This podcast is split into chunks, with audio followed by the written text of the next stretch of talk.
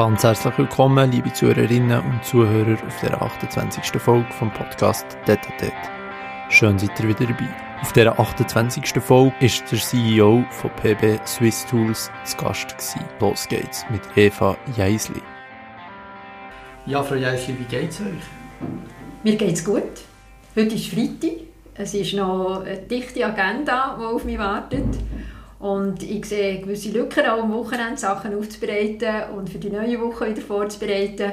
Wir sind in einer ganz spannenden Phase im Jahr. Auf der einen Seite geht es darum, Rückblick zu halten und schauen, was haben wir für eine Performance hier im Team von PB Swiss Tools geleistet miteinander. Und auf der anderen Seite geht es natürlich darum zu schauen, was sind Themen, die schlussendlich zu den Herausforderungen gehören und wir uns ganz gut müssen vorbereiten darauf, diesen Herausforderungen können erfolgreich zu begegnen. Was, was sind die Herausforderungen im Moment vor allem oder was beschäftigt euch vor allem? Ja, die Herausforderungen sind dicht. Einerseits kommen wir aus einer Pandemie, die ich wirklich hoffe, äh, auch gerade durch die Impfungen, dass wir weltweit wirklich mehr Sicherheit haben, dass wir unseren Endkunden in Industrie und Handwerk die Produkte weiterhin zur Verfügung stellen dass die auch arbeiten können und kein Lockdown mehr wird vorfallen und auf der anderen Seite sind wir sicher, gerade auch durch die Pandemie, in eine Digitalisierung hineingekommen, die auch Entwicklungsschritte an unserer Firma verlangt. Ich denke einerseits an die Schnittstelle zum Kunden, wo wir seit 2015 eine Omnichannel-Strategie fahren, wo wir weiter im Ausbau haben und Tatsache ist, E-Commerce mhm. nimmt Kurs auf und schlussendlich in allen Ländern und Märkten von Handwerkzeugen sieht man, dass das Produkt definitiv auch über einen E-Commerce-Kanal gehandelt und auch verkauft werden. Das heisst, das sind auch Kanäle, die wir natürlich in der Kommunikation stärker noch berücksichtigen wollen. Wir wollen uns auch noch anders aufstellen, mhm. für wirklich äh, der verlässliche Partner sein für einen E-Commerce-Kanal. Auf der anderen Seite haben wir nachher die Frage, ja, Digitalisierung, was heisst das für das Angebot von Handwerkzeugen, aber auch für das Angebot von medizinischen Instrumenten, das ja auch zu unserem Portfolio gehört. Und dort geht es darum, die innovativen Prozesse, die Entwicklungsschritte können sicherzustellen, für den Kunden auch morgen noch das richtige Werkzeug oder eben Instrumentarium mit Hand zu geben. Und der dritte Punkt ist sicher, unsere ganze Produktion auch auf dem digitalen Spektrum können auszurichten und dort die entsprechenden Investitionen sicherzustellen. Ich denke Technologie, ich denke aber auch an Prozesse und ich denke vor allem auch an die Schnittstelle zu unseren Lieferanten von der Technologie, wo wir natürlich schauen, dass wir gängig Lenker einander in die Hand arbeiten können. Mhm. aktuell verkaufen eure Werkzeuge immer B2B oder teilweise auch B2C direkt an, an Konsumenten? Nein, das ist richtig. Wir haben ganz klar den Kanal und auch die Strategie B2B und B2C. Wir haben so ganz eine einfache mhm. Lösung, wo man gewisse spezielle Fanartikel, sagen wir denen, Geschenkartikel, kann direkt bei uns beziehen. Das ist ein Instrument, das ihr findet auf unserer Webseite Tool for You. Ja. Und dort kann schlussendlich die interessierte Person für so ein Geschenk kann dort ein eigenes Werkzeug, unter Umständen die Farbwahl, äh, schlussendlich auch die Aufschrift, was auch immer, noch selber gestalten. Das ja. ist etwas, was wir direkt machen, aber alles andere läuft strategisch ganz klar ausgerichtet auf den Fachhandel, auf Grossfläche, die unsere Produkte vertreiben. Genau, aber das ist schon nicht Ihre Idee für die Zukunft, dass ihr, dass ihr das aufbauen wollt? Also wir sind natürlich immer wieder vor der Frage, wie können wir alle Kanäle bedienen mit unserem Werkzeug und wie müssen wir uns dem zufolge auch aufstellen. Und in dieser Richtung ist, sind alle Möglichkeiten offen und da sind wir im Moment auch in konkreten Projekten, wo die Frage stellt, was bedeutet das beispielsweise für Nordamerika, was bedeutet es für Europa, wenn wir den E-Commerce-Kanal noch direkter und in diesem Sinn effizienter können alimentieren mit unserem Werkzeug. Mhm. Ihr habt jetzt vor der Pandemie angesprochen, wie, wie sehr aktuell wir vor, vor Rohstoffknappheit, wie sehr beschäftigt mich das Thema? Das beschäftigt uns. Insbesondere PB Swiss Tools hat ja eine eigene Rezeptur für die Legierung vom Rohmaterial Stahl, das wir einsetzen für unser Werkzeug, aber auch für die Instrumentarien. Und das bedeutet, dass wir natürlich mit unseren Lieferanten sehr, sehr einen engen Dialog pflegen zu dem Thema Verknappung von Rohmaterial Stahl. Die Legierung, die wir haben, die muss für uns geschmolzen werden. Das heisst, es sind immer grosse Quantitäten, die wir hier aufs Mal einkaufen. Das heisst, es geht nicht nur darum, dass der Stahllieferant muss fit sein uns zu beliefern, sondern auch die Stahlschmelze muss bereit sein. Und so sind wir in dieser Lieferkette natürlich mit verschiedensten Schlüsselpersonen unterwegs für eben die Termine wo das Rohmaterial bei uns muss abgeliefert werden auch sicherzustellen. Ich muss euch aber offen und ehrlich sagen, dass natürlich jetzt auch mit der Konjunktur, die in diesem Jahr unglaublich an Dynamik gewonnen hat, in einer positiven Ausrichtung, natürlich mehr Rohmaterial gebraucht haben. Wir haben vor einem Jahr deutlich höhere Rohmateriallager geschaffen, im Wissen darum, die Pandemie mit ihren Folgewirkungen könnte uns auch tangieren. Nichtsdestotrotz sieht man, dass natürlich jetzt alle anderen Marktbegleiter auch Rohmaterialbedarf haben. Und obwohl die nicht die gleiche Legierung einkaufen, sind wir natürlich da ein bisschen auch im Wettbewerb miteinander bei diesen Lieferanten. Also ich wollte damit signalisieren, wir sind sehr gut dotiert in den Rohmaterialbeständen, jetzt nicht nur für Stahl, sondern auch beispielsweise für das Griffmaterial. Aber wir müssen in diesem Sinne Ölbögen im Markt, für das wir unsere Termine und auch unsere Volumen können sicherstellen. Es gibt natürlich jetzt einen Vorteil, den PB Swiss hat in dieser Geschichte. Wir machen alles hier im schönen Schweizer Emmental. Und durch das haben wir keine Vorprodukte, wo wir müssen darauf warten müssen, weder aus dem asiatischen Raum noch sonst irgendwo her. Das heisst, von dort her können wir in diesem Sinn unsere Kunden wirklich äh, verlässlich beliefern. Wir haben etwas an Rückstand durch das außerordentliche Volumen an Aufträgen aber wir haben, wie gesagt, nicht die Problematik, dass wir, sei es durch die Logistik, die zum Teil weltweit in Schwierigkeiten geraten, oder eben durch Vorprodukte, die nicht geliefert werden können. Diese Thematik haben wir nicht auf dem Tisch und von dort her sind wir auf einem ganz hohen Niveau nach wie vor lieferbereit. Das Einzige, was nach dem Fall betrifft, ist, wenn ihr irgendwelche Rohmaterialien noch zusätzlich braucht und die nicht bekommt. Genau, oder ihr, unsere Lieferanten im Bereich Anlagen, Technologie, äh, irgendwelche Engpässe haben, weil sie auf Material warten. Das kommt natürlich alles vor, von dem sind wir auch tangiert. Ja, klar. Die, äh, die haben Produktionsstandort beide im Emmental. Das ist wie, richtig. Wie, wie kommt es, dass, dass so ein mittlerweile so grosses Unternehmen alles im Emmental selbstständig fertigt? Schaut, wir fahren nach wie vor die Strategie, dass wir Kernkompetenz über alle Prozesse haben und jetzt kann man sagen, ja gut, man kann keine Prozesse auch im Griff haben, wenn man Lieferanten hat, die gewisse Vorprodukte anliefern. Auf der anderen Seite verlieren wir natürlich mit jedem Lieferant, der irgendwelche Vorprodukte liefert, auch eine gewisse Agilität. Und vor allem auch unsere Bereitschaft, aus Fehlern zu lernen und auch Optimierungsschritte tagtäglich zu machen. Das heisst, wenn wir heute eine Möglichkeit sehen, irgendein Produkt oder einen Prozess verbessern, zu optimieren, dann machen wir das wenn wir genug Grundlagen haben, die diesen Entscheid befürwortet. Und nach wie vor sehen wir einfach einen grossen Mehrwert in dieser Agilität, die wir auf diese Art und Weise können Tag legen können und vor allem behalten wir auf diese Art und Weise auch unsere äh, Kernkompetenz und uns auch laufend erweitern. Und ich glaube schon, das hat gute Gründe, wenn wir in dieser Liga weiterhin uns positionieren wo wir sagen, ja, wir gehören wirklich zu den weltbesten Werkzeughersteller mit den Produkten, die in unserem Sortiment sind. Mhm.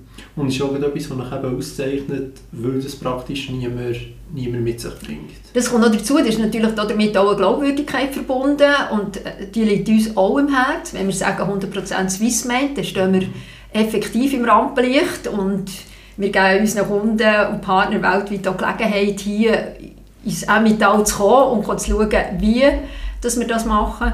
Aber ich glaube, gerade hier haben wir wirklich einen Vertrauensbonus, der schlussendlich mit unserer Marke ja, einen doch beachtlichen Wert gibt. Mhm.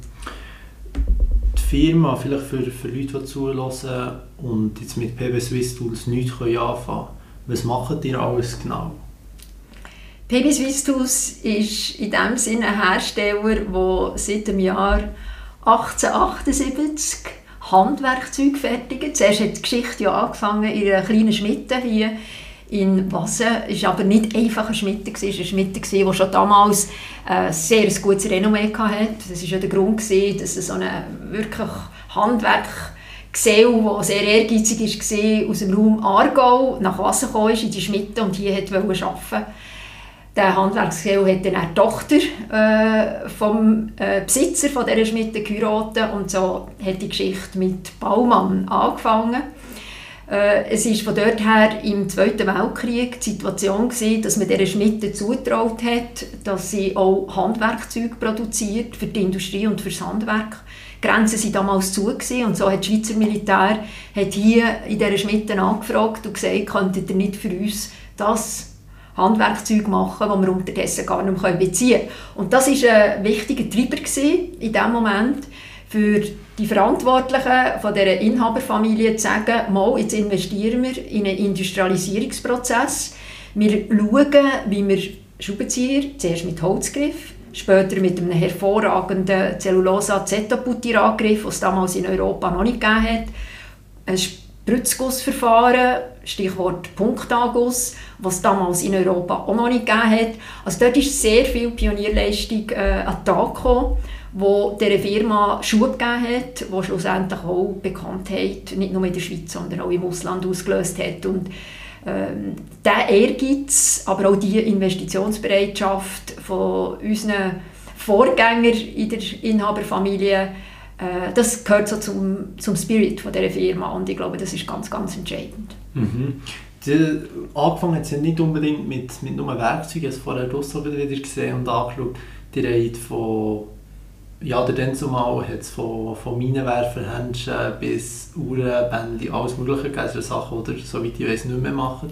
Genau, das war dann noch vor allem das Produkt aus dieser Schmiede. Mhm. Oder eine Schmiede, die sich eben doch langsam in Richtung Industriebetrieb entwickelt hat, weil eines der Produkte, äh, auch dort schon bereits vor dem Zweiten Weltkrieg, war die Müsenfalle, die, glaube ich, die meisten Bauern hier in der Schweiz kennen, oder? Ähm, die Musefallenmaschine ist übrigens immer noch bei uns im Museum in dieser Schmiede platziert. Das ist ein wunderschönes Objekt. Ihr müsst euch ein Tängeli-Objekt vorstellen, wenn die äh, knistert und knattert und läuft. Das ist irrsinnig, um dort zuzuschauen. Wenn man sich vorstellt, dass dort x-tausend Müsefallen produziert worden sind, dann versteht man, dass eben das schon dann nicht einfach nur ein Schmied war, sondern ein Schmied, der einen Ehrgeiz hatte, äh, punktuell sogar in Richtung Serienprodukt äh, sich weiterzuentwickeln. Aber ich sage jetzt richtig, ähm, man hat natürlich in dieser Zeit bis zum Zweiten Weltkrieg vor allem die Landwirtschaft im Auge gehabt und sich Gedanken gemacht, was für Produkte können wir diesen landwirtschaftlichen Betrieben offerieren, für das es nicht dient und einen Mehrnutzen bringt. Und so haben natürlich ganz andere Objekte damals ins Sortiment gehört. Ja, was war denn zumal der Entscheid, gewesen, dass ihr euch, dafür entschieden nur noch, nur noch Werkzeuge zu machen? Ich nehme ja nicht an, dass die Firma gibt es seitdem, also ist sie zu einem gewissen mindestens sehr erfolgreich. Über so eine lange Zeit hat unglaubliche Phasen miterlebt. Wie die Produkte werden nicht, nicht erfolgreich sein, wenn, wie, wie ist man da zum Entschluss gekommen, wir machen jetzt wirklich nur noch Werkzeuge? Mhm. Also wir beide haben ja die Kriegsjahre nicht erlebt, ja. aber äh, wir müssen uns vorstellen, dass natürlich gerade mit dieser Herausforderung und dieser Anfrage von der Schweizer Armee äh, man schon eine Notwendigkeit gesehen hat äh, und in dem Sinne auch eine Priorisierung hat vorgenommen. Es hat auch nicht x beliebig viele Leute jetzt gegeben, die man hat können rekrutieren hier in der Region und damit ist natürlich Fokussierung ein wichtiger Anspruch schon damals für äh, die Führung äh, ja, ist vorgelegen. Und mit dem Bedarf, der im Zusammenhang gestanden ist mit dem Zweiten Weltkrieg, ist eigentlich eine gewisse Logik da gewesen, dass man jetzt versucht, mal in erster Priorität die Schweizer Armee zu unterstützen mit dem, was sie braucht. Und aus dem heraus hat es ja nachher den Sog gegeben und die Bekanntheit auch gegeben äh, für das Produkt, wo alle plötzlich ganz klar äh, als nützliches Produkt angeschaut haben und auch in einem Vergleich gesehen haben mit den Produkten, die es aus dem Ausland gegeben hat und damit natürlich auch äh, ja, eine Bereitschaft, ein Produkt aus der Schweiz auch nach dem Krieg und in den Nachkriegsjahren wollen anzuwenden, das hat der Firma sofort eigentlich einen klaren Fokus gegeben. Mhm. Das Volumen war relativ hoch gewesen, und damit hätte man nicht anders können, als den Fokus in diese Richtung äh, zu richten. Einerseits, weil man damit das Potenzial für die Entwicklung gesehen hat und auf der anderen Seite, weil es einem äh, absolut nützlich und sinnvoll gedacht hat, eben ein Produkt für die Industrie und für das Handwerk und nicht zuletzt für die Schweizer Armee zu produzieren. Wir hatten lange Zeit ein Pflichtlager bei der Schweizer Armee und das hat man erst so in den 80er Jahren hat man das aufgelöst. Und das hat mich ganz spannend gedacht, zu sehen äh, bei uns im Museum, dass wir ja eben nicht nur Schraubenzieher für die Schweizer Armee gemacht haben, sondern zum Beispiel auch grosse Schwingbesen hat man gemacht und so weiter. Also scheinbar ist man da ein starker und verlässlicher Partner in diesen Kriegs- und Nachkriegsjahren für die Schweizer Armee, hat sich aber dann ganz klar in Richtung Handwerksbetriebe und Industrie ausgerichtet. Mhm. Ist, ist der Prozess auch etwas, wo, wo, wo Swiss Tools, PW Swiss Tools auszeichnet? Die steht für, für Innovation. Ja. Das ist sicher so. Wir haben natürlich den Anspruch, in dem Sinn, uns hervorragend gut zu positionieren in einem Nischenmarkt. Also wirklich dort, wo mit jedem Gedanken, den wir verwenden, an was können wir besser machen, welche Produkte wollen wir morgen können in unserem Sortiment propagieren, von diesen Bedürfnissen und diesen Anliegen von diesen Anwenderinnen und Anwendern entspricht. Äh, und dieser Ehrgeiz, der steht immer im Zusammenhang mit wollen innovieren, mit wollen besser machen, mit wollen im Vergleich mit Marktbegleitern schlussendlich die kleine Differenz noch rauszuranken. Und um das geht schlussendlich. Ähm, klar ist Marketing wichtig und klar ist Brand eine Kraft im Markt. Insbesondere wenn wir auch neu in einen Markt hineingehen, müssen wir ja das zuerst aufbauen, das Vertrauen, die Verlässlichkeit.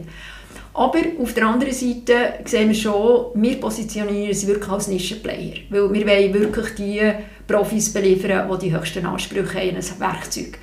Das Gleiche ist bei den medizinischen Instrumenten, die wir anbieten, seit dem Jahr 2013. Oder? Auch dort adressieren wir uns wirklich an Traumatologinnen, einen Traumatolog, der die schwierigsten Ausgangslagen hat. Und auf der anderen Seite natürlich die Orthopädinnen und Orthopäden, die elektive Eingriffe machen. Also auch die sollen ein Instrumentarium von uns in die Hand bekommen, das absolut verlässlich ist und wo ihnen Erfolg garantiert an ihrer Arbeit. Das mhm. ist das, was der Ehrgeiz ausmacht von unserer Firma. Ja, kommt, kommt die Entscheidung, sich auf, auf diesen Sektor zu fokussieren, eben Qualität, Top-Qualität, oder das, dass es teilweise fast nicht möglich ist, mit, mit, es gibt grosse Bewerber aus Deutschland, aus der ganzen Welt, mit denen, in diesen Massen mitzuhalten und dann macht es einfach schlicht mehr Sinn, sich auf Schweizer Qualität zu fokussieren. Das ist es auch. Ich glaube, es geht letztendlich darum, dass wir in einem gesättigten Markt, wie auch der mhm. Handwerkzeugmarkt oder der Markt der medizinischen Instrumente ist, können zu positionieren. Und da gibt es für uns einfach die Nischenpositionierung äh, und in der Masse wollen wir uns gar nicht bewegen. Also Voraussetzungen hätten wir ja gar nicht mit den Kostenfaktoren, die wir hier durch die Produktion in der Schweiz haben. Darum gibt es gar nichts anderes, also wir müssen einfach besser sein. Klar, ja. Die die sagen aber, ihr müsst besser sein, ihr, ihr habt so in eurer Brand, wenn man dem so sagen Work with the best. Ähm, aber eben gleich, wo ihr seid, ihr seid jetzt mit im Emmental. Wie, wie bekommt ihr das beste Personal ins Emmental? Ihr, ihr habt mal vor, vor ein paar Jahren habt ihr 40% der Mitarbeiter haben nebendran gebaut. Wie ist es aktuell? Wie kommt ihr zu euren Leuten? Das ist tatsächlich so. Wir haben eben nicht 40 Prozent, ist nach wie vor so, ja. Leute bei uns, die äh, für diese Aufgaben und für diesen Auftrag, den sie heute gerade in unserer Firma, nicht ausgebildet worden sind. Das heisst, durch Schulungen, intern, extern, sind die Leute ihre Aufgaben gewachsen. Und ich glaube, das ist für die Region nicht ganz untypisch, weil wir eben doch eine schöne Anzahl landwirtschaftlicher Betriebe nach wie vor haben. Und dass wir von dort her auch Leute haben, die in einem Teilpensum weg gerade ihrer Verantwortung landwirtschaftlichen Betrieben äh, hier bei uns äh, arbeiten. Wir haben darum auch Rahmenbedingungen geschaffen, dass das mit einer hohen Flexibilität von Arbeitszeitgestaltung möglich ist. Wir haben bereits im Jahr 2000 haben wir wirklich ein flexibles Arbeitszeitmodell eingeführt, zusammen mit unserer Belegschaft, aus äh, ja, entwickelt nach ihren Bedürfnissen, so dass es heute wirklich möglich ist, dass jemand einen landwirtschaftlichen Betrieb nebendran führen kann oder eben entsprechend Familie unterstützen. Jetzt auf der anderen Seite glaube ich auch, dass das ein Modell ist, das uns aber auch noch in anderen Angelegenheiten stark unterstützt. Ich denke gerade an die Vereinbarkeit von Familie und Beruf, ich denke an die Vereinbarkeit von politischem Mandat und Beruf und, und, und. Oder? Ähm, wir haben seit ganz langer Zeit ganz klar der Anspruch, hier Arbeitsbedingungen zu schaffen, wo verschiedenste Lebenspläne können unter einen Hut gebracht werden. Und dort glaube ich schon, dass wir mit der Teamorientierung, die wir haben, ähm, sehr darauf verpicht sind, dass für unsere Leute eine Balance möglich ist. Also die berühmte Work-Life-Balance äh, muss man immer wieder auch an der Wurzel packen und überlegen, äh, was ist realistisch, wo gibt es Spielräume von Seiten der Firma, wo natürlich das Team immer ganz eine wesentliche Rolle spielt, weil letztendlich muss es im Team funktionieren und da müssen die verschiedenen Modelle, von wie Arbeitszeit bei uns gestaltet wird, können Platz finden und es braucht einfach eine feine Abstimmung, laufend. Weil die Lebenspläne die ändern auch. Mhm. Und von dort her braucht es eben das Gerüst, das Arbeitszeitmodell, wo, wo erstens Möglichkeiten schafft und zweitens auch ein bisschen sagt, wo sind die Grenzen, die gibt es auch. Aber das ist ein wichtiger Motivationsfaktor für viele, die zu uns arbeiten können, offen und ehrlich. Die Möglichkeit zu haben. Die Möglichkeit zu haben, hier wirklich ja, das, was ich sonst in meinem Leben noch realisieren will, eben mit zu berücksichtigen. Und auf der anderen Seite glaube ich schon, wir sind so ein typischer exportorientierter KMU-Betrieb, der Inhaber geführt ist, wir alle mit Namen kennen und in dem Sinn ja, mit 180 Mitarbeitenden auch noch so einen familiären Charakter hat, weil man eben einander begegnet und einander kennt. Mhm. Das ist ja auch zu einem gewissen eigenartigen, euch einzigartiges Konzept. Ich meine, das gibt es ja auch sonst nie und kommt auch eben dadurch, dass ihr hier auch mit da seid. Ich meine, in Bern Stadt wäre das auch nicht möglich. Ich kenne aber ganz interessante Firmen, wo, wo natürlich das äh, bis zu einem gewissen Grad genauso anstreben. Aber die sagen jetzt, oder, unsere Leute begegnen sich auch in der Freizeit. Die mhm. sind im gleichen Turnverein, die sind in der gleichen Feuerwehr, ähm, die kommen am Elternabend wieder zusammen, weil sie Kinder in der gleichen Schule haben. Die Kleinräumigkeit, die gibt natürlich in unserer Kultur und in der Art, wie wir einander begegnen, schon äh, einen besonderen Charakter ab.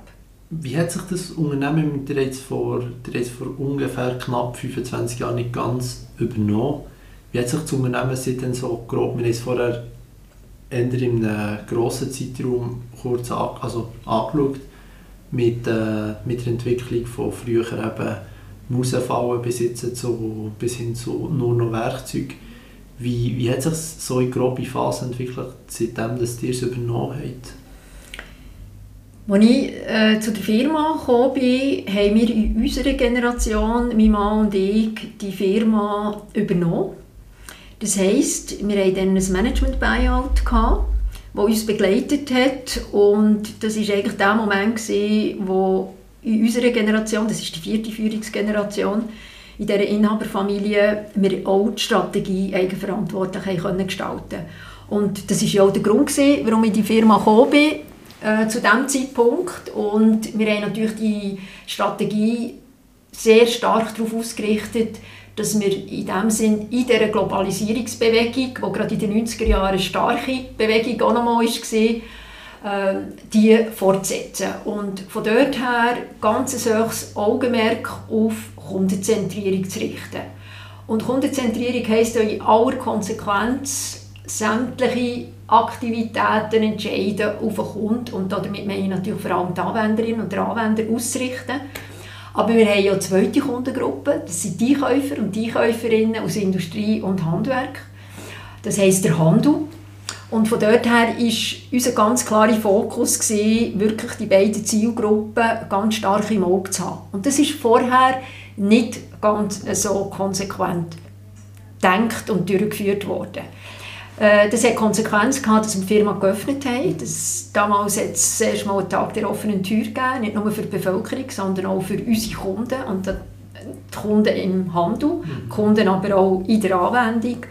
Und damit haben wir natürlich mit so einem Anlass, der wirklich äh, jetzt nicht nur einen Tag dazugehört hat, sondern über mehrere Wochen, sich gezogen hat, haben wir wirklich mal Tür und Tor geöffnet, für das man hat gesehen was macht die Firma, wie macht sie es und vor allem ist man den Menschen begegnet, die in dieser Firma die geniale Arbeit leisten, die alle schätzen und schlussendlich auch hervorragende Produkte daraus resultiert. Mhm. Und das ist sicher so ein bisschen symbolisch für das, was ich vor allem versucht habe, mit der ganzen Belegschaft zu initiieren, nämlich die Öffnung nach außen, äh, der Fokus, was ist das, was die Kunden von uns wollen? Was ist das, was schlussendlich die Positionierung von unseren Marktbegleitern von uns verlangt?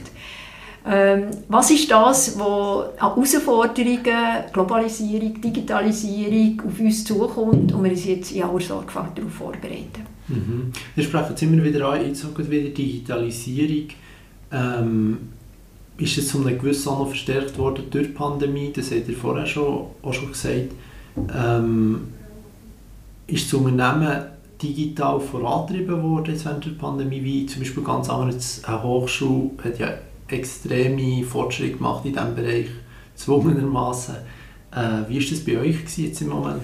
Also das, das Thema haben wir längere Zeit im Auge und bevor man digitalisieren kann, ähm, muss man ja automatisieren und wenn ich gerade zurückdenke, äh, da hat man bereits in den 80er Jahren, also die Firma PB Swisstools war der vierte Industriebetrieb, der mit ABB-Robotern arbeiten in der ganzen Schweiz. Also für euch einfach ein Beispiel zu geben, dass Automatisierung längst zu der DNA gehört hat von dieser Firma. Also anders hat man ja das Preis-Leistungs-Verhältnis im Wettbewerb über Grenzen hinaus nie können sicherstellen Darum Automatisierung in einer grossen Logik für die Firma und darum ist auch die Investitionsbereitschaft immer äh, eine wichtige Maxime gewesen. Also Geld, das in dieser Firma verdient wird, wird wieder investiert und das ist wirklich, äh, ja, das ist fast ein Fünftel von dem, was wir verdienen, reinvestieren wir wieder in die Weiterentwicklung und von dort her ist absolut logisch gesehen, dass jetzt gerade im Bereich Robotik, für nur ein Beispiel zu nennen,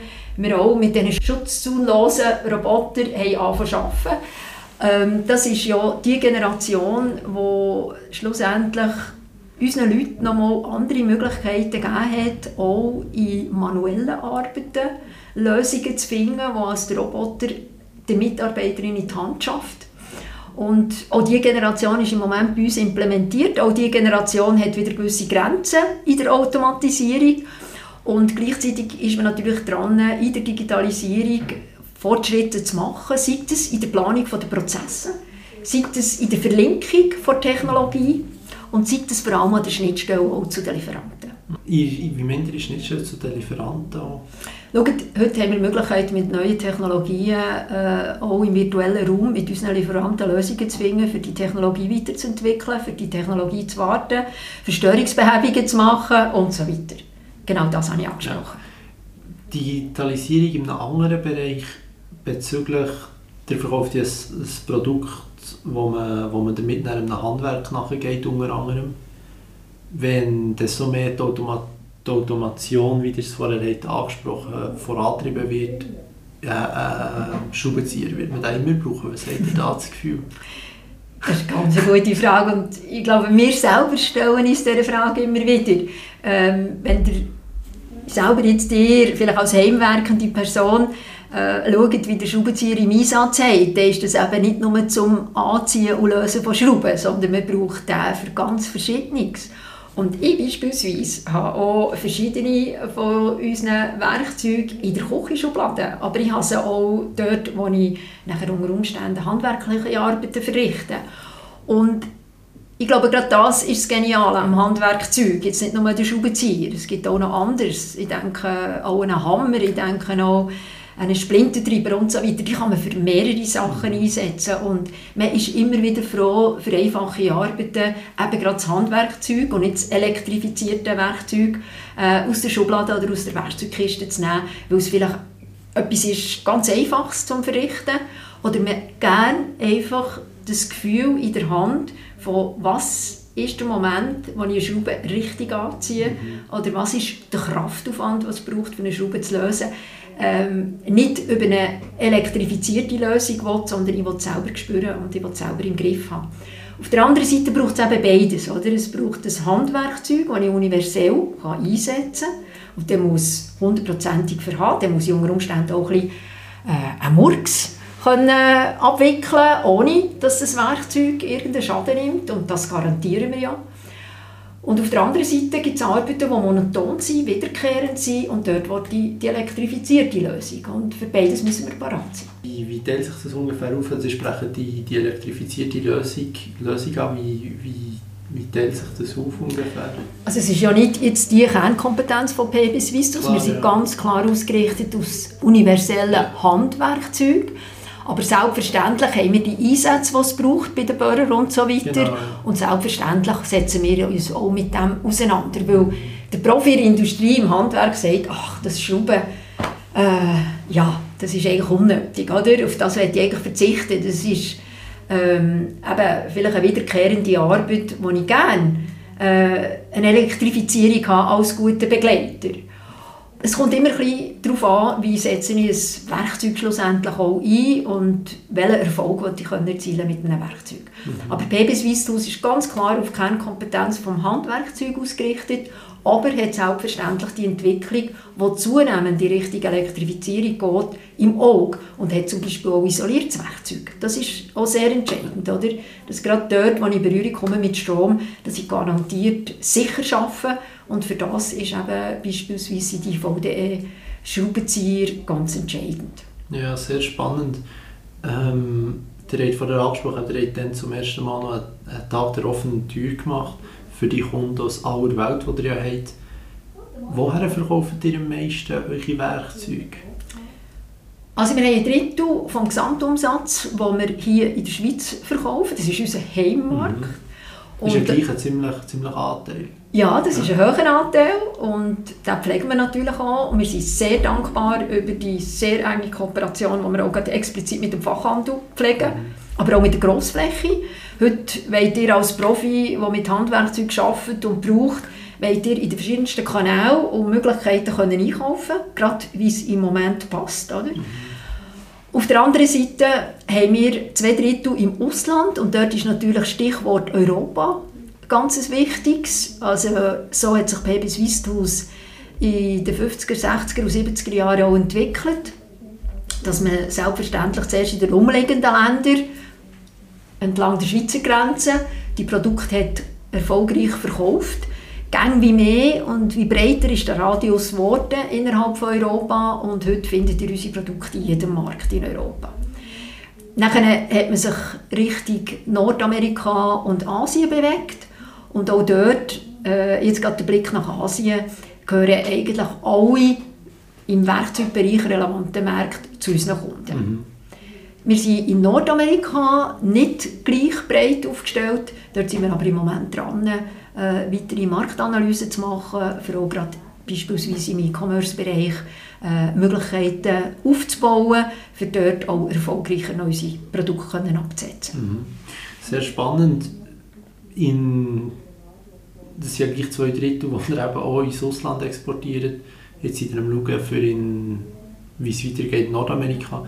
Wie, wie stellt ihr das sicher, dass ihr eure, eure Produkte könnt absetzen aus einem Land wie der Schweiz und sich Leute in, zum Beispiel in Asien, auf den Philippinen oder wo immer die Werkzeuge von PB Swiss Tools schlicht können leisten können? Der Nischenmarkt, den ich auch angesprochen habe und die Orientierung am Profi mit höchsten Ansprüchen ist natürlich gerade in neuen Industrieländern ganz zentral.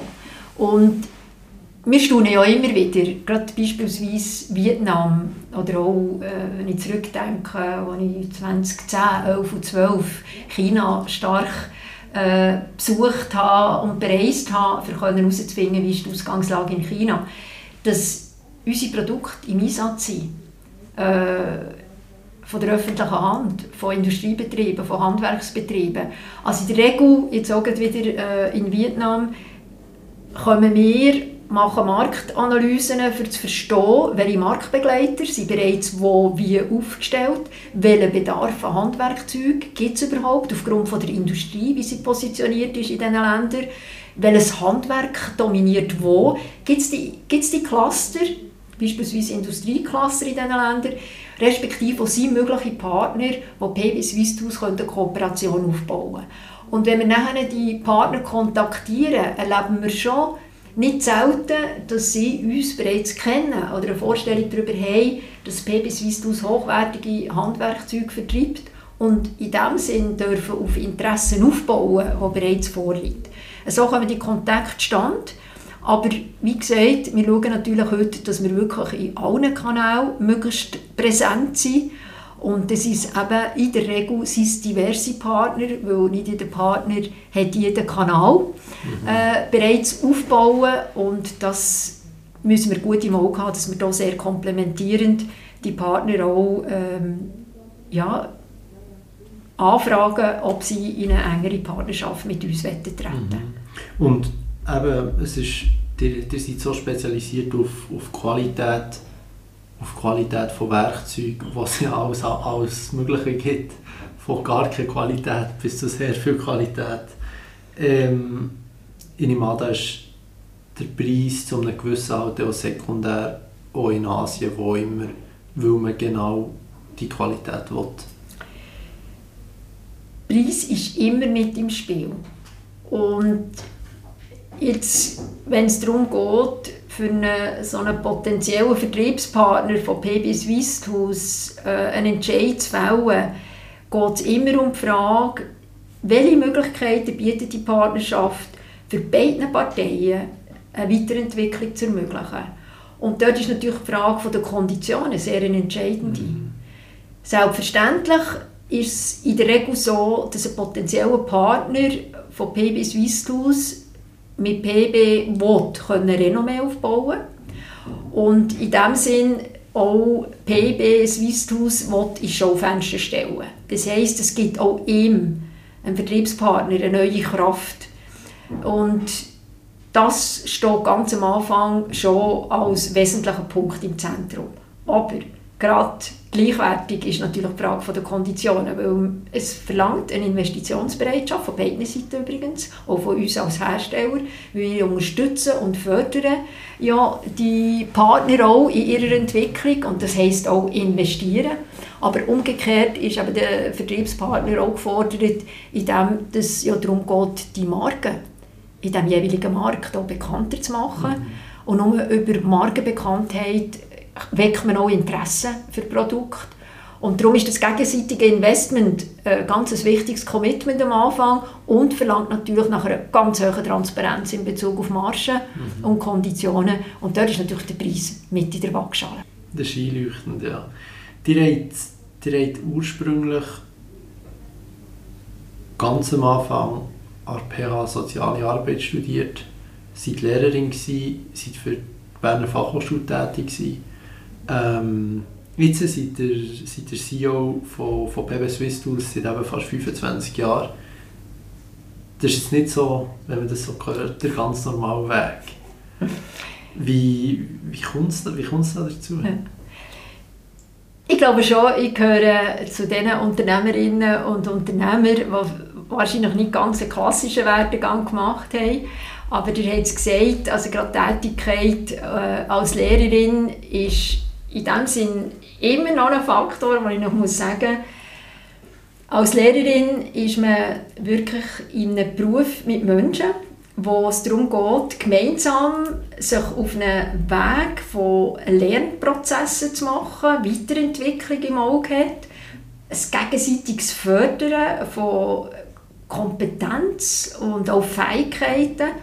Und das gehört immer noch ganz klar zu meinen Aufgaben. Mhm. Auf der anderen Seite auch die Weiterentwicklung. Ähm, wo, ich habe ja in Amerika habe ich Organisationspsychologie studiert, bin dann BFH und habe aber nachher einen zweiten Bildungsweg auch in Betriebswirtschaft und Organisationsentwicklung gemacht, habe ein MBA gemacht, wo dann natürlich dann ganz klar die Richtung als Unternehmerin oder eben CEO von dieser Firma unterstützt hat. Mhm. HSG später. Genau, Zürich und HSG. Genau. Ja. Das ist zum einen etwas und dann, ihr seid hier nicht in einer breiten Masse von, von Frauen an Unternehmensspitzen.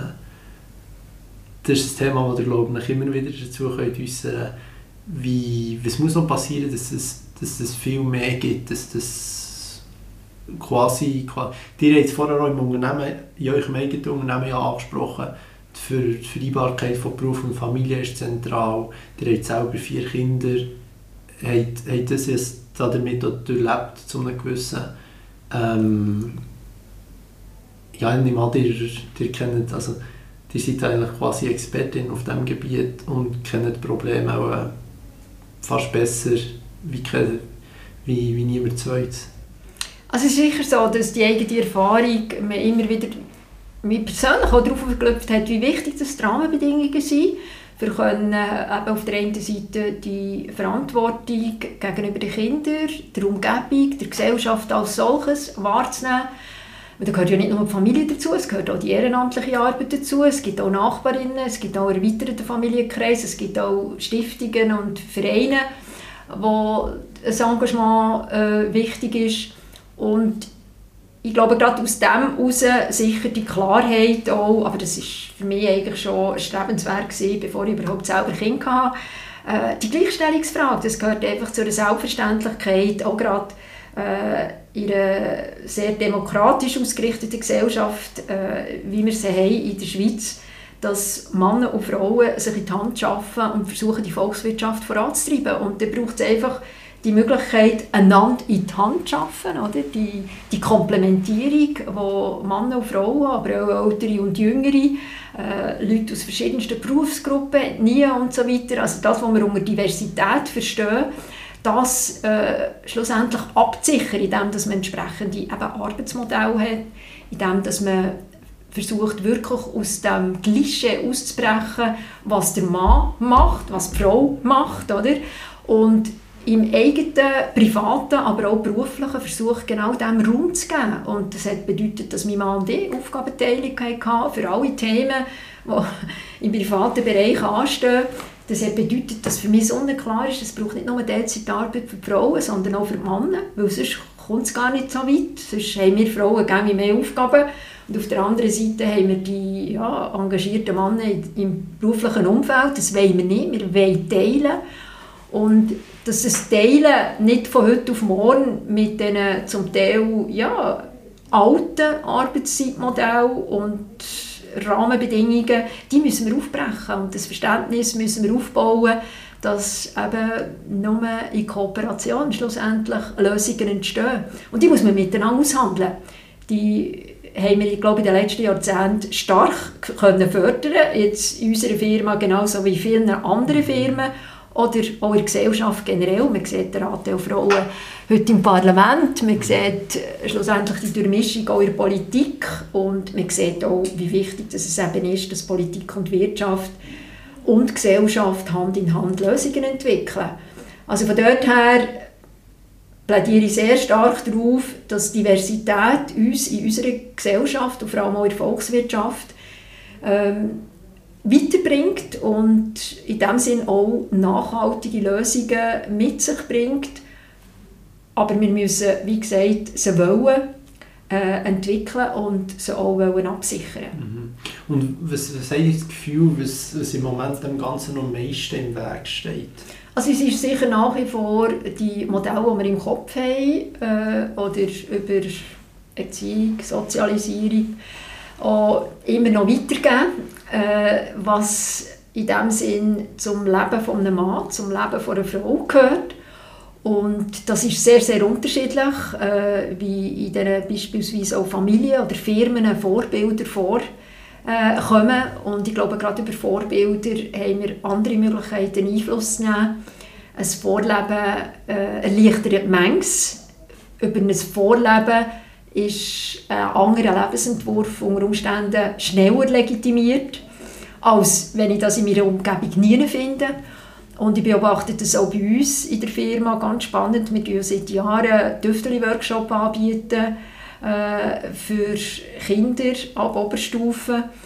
Und wenn die zu uns kommen und eben handwerklich mit Werkzeugen und verschiedensten Prozessen in Berührung kommen aus den MINT-Berufen, die Modis, die sind begeistert und haben zum Teil, am Anfang haben wir die durchmischt, Modigielen durchgeführt, heute äh, sagen die Modi immer wieder, wir hätten eigentlich gerne für uns die Prozesse gestalten und wir wollen den Raum für uns.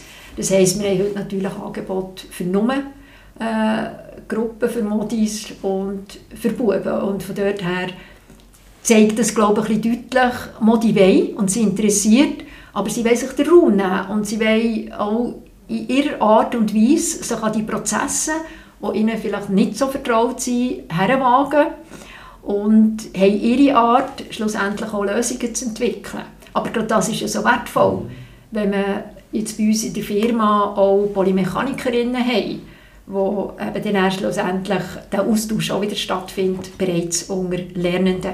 Aber da muss man ganz früh anfangen, weil sobald die Pubertät über Peer Groups haben wir eine andere Kraft für was ist eine berufliche Entwicklung von einer Frau, was ist eine berufliche Entwicklung von einem Mann, stark prägen.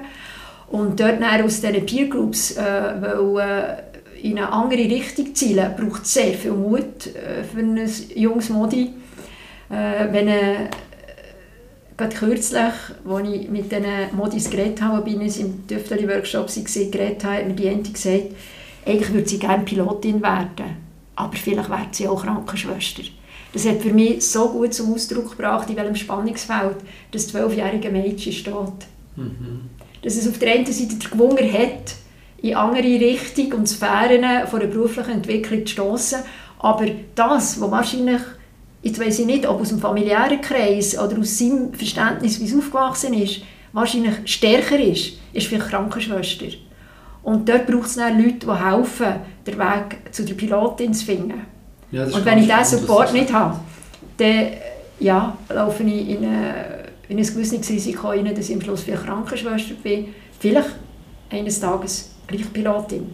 Also dort haben wir ja unterdessen glaube ich, auch ganz andere Rahmenbedingungen über unsere Passerelle, mhm. Bologna-Modell und so weiter, dass wirklich äh, eine Weiterentwicklung, gerade auch wie in meinem eigenen beruflichen Leben stattgefunden hat, kann sichergestellt werden. Das hat eigentlich nicht mal mehr nicht mehr mit dem Geschlecht, ich habe das Gefühl, das ist ein Punkt, wo beide Geschlechter erleben, ja. die, äh, die Stereotypisierung ja. von, wenn man schon im, ja, das Gefühl hat, man, ein handwerklicher Beruf ist, ist weniger, weniger intellektuell, als wenn man das KV macht und dann zum Beispiel, obwohl man, wie ihr eben sagt, möchte, zum Beispiel Polymech werden, trotzdem das KV macht. Was, was habt das Gefühl, wie, wie man von dem wegkommt? Ich meine, man kann nicht irgendwie...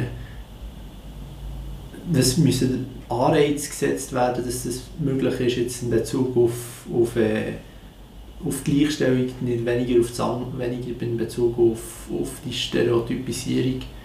Oder ähm, ich nehme nicht an, dass ihr wahnsinnige Befürworterin von Verbot seid. Sicher nicht. Ich glaube, es geht nicht um das Einschränken, es geht um das Öffnen. Und Möglichkeiten schaffen. Dort, wie gesagt, haben wir sicher in der Erziehung eine hohe Verantwortung, schon einmal als Elternteile, aber auch in erweiterter Familie. Und ich glaube, es geht auch um einen Gewunger, Gewunger wecken, für anders, für, fürs Entdecken. Ähm, ich glaube, das kann man einem Kind ganz stark auch über die Erziehung mitgeben, und mit Berufen im eigentlichen Sinn noch nichts zu tun hat. Aber wenn ein Kind neugierig äh, seiner Neugierde kann nachleben dann glaube ich, hat man da wichtige Voraussetzungen geschaffen, für dass es vielleicht, auch gerade wenn es um Berufswahl geht, auch bereit ist, links und rechts zu schauen. Mhm. Und selbstverständlich kann man entlang einer, äh, einer schulischen Arbeit auch dort mehr umgehen als Lehrer, Lehrerin oder eben weniger. Also ich glaube wirklich, Vielfalt einem Kind zu offerieren, gerade auch in unserer Gesellschaft, ist mit einem unglaublichen Wert verbunden und nachher den Raum auch aufrechterhalten, dass man äh, nicht irgendwo plötzlich beschnitten wird wieder, wenn man es dann ernst meint und in eine andere Richtung geht, sondern äh, ja, dass man schlussendlich ähm, für sich kann gerade stehen und auf den Weg, den man schlussendlich wählt. Ja, ja. Ja, ich habe persönlich dort auch immer das Gefühl, auch wenn ich zurückschaue, als ich vor dieser Entscheidung bin gestanden, es ist halt immer, ich persönlich habe das Gefühl, man ist dann, dann in einem Alter, wo das extrem schwierig ist und man noch viel mehr, ihr seid relativ schnell zu dem Punkt gekommen, ähm, eben von genau dieser Stereotypisierung prägt ist, als vielleicht mit, mit 25, dann mit 15 ist es noch viel zentraler, was sagt mein Gespendli, was, sagt, was sagen die Eltern. Genau.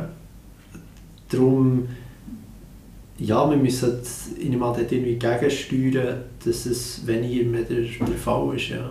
Und dort braucht es Raum und dort braucht es Bereitschaft, eben in einer gewissen Vielfalt äh, Kinder und eben Jugendliche zu begleiten in ihrer Berufswahl. Aber es ist nur mal auf einen ersten Schritt, gerade wenn wir an die Schulabgänger und Abgängerinnen denken. Es geht ja nicht weiter. Es gibt ja x Möglichkeiten, die berufliche Laufbahn weiterzuentwickeln. Und diese Vorteile, diese Vorzüge, die können wir heute unserer Gesellschaft anbieten. Wichtig ist, dass wir sie nutzen dass wir sie auf einer individuellen Ebene nutzen, genauso wie im Kollektiv, sei das in der Familie, in der Schule, schlussendlich auch als Arbeitgebende, als Ausbildner, äh, dass wir immer wieder aufzeigen, welche Möglichkeiten gibt es und nachher als Coach, Begleiterin zur Seite stehen. Sehr gut, das ist doch ein gutes Schlusswort. Danke für eure Zeit. Merci auch vielmals für das spannende Gespräch. Das war es mit der 28. Folge unter Eva Jeisli. Hoffentlich hat euch die Folge gefallen. Wenn ja oder auch wenn nein, geben wir noch gerne eine Rückmeldung, das würde mich sehr freuen. Und falls ihr mehr zu PB Swiss Tools möchtet wissen, tue ich gerne ihre Webseite sowie die ein oder anderen Social Media Kanäle von ihnen in den Show Notes verlinken. Danke nochmal Frau Jeisli für Ihre Zeit, euch merci vielmals fürs Zuhören und in dem Fall bis zum nächsten Mal, wie es heisst, Podcast Detatet. Bleibt gesund und macht's gut. Ciao zusammen.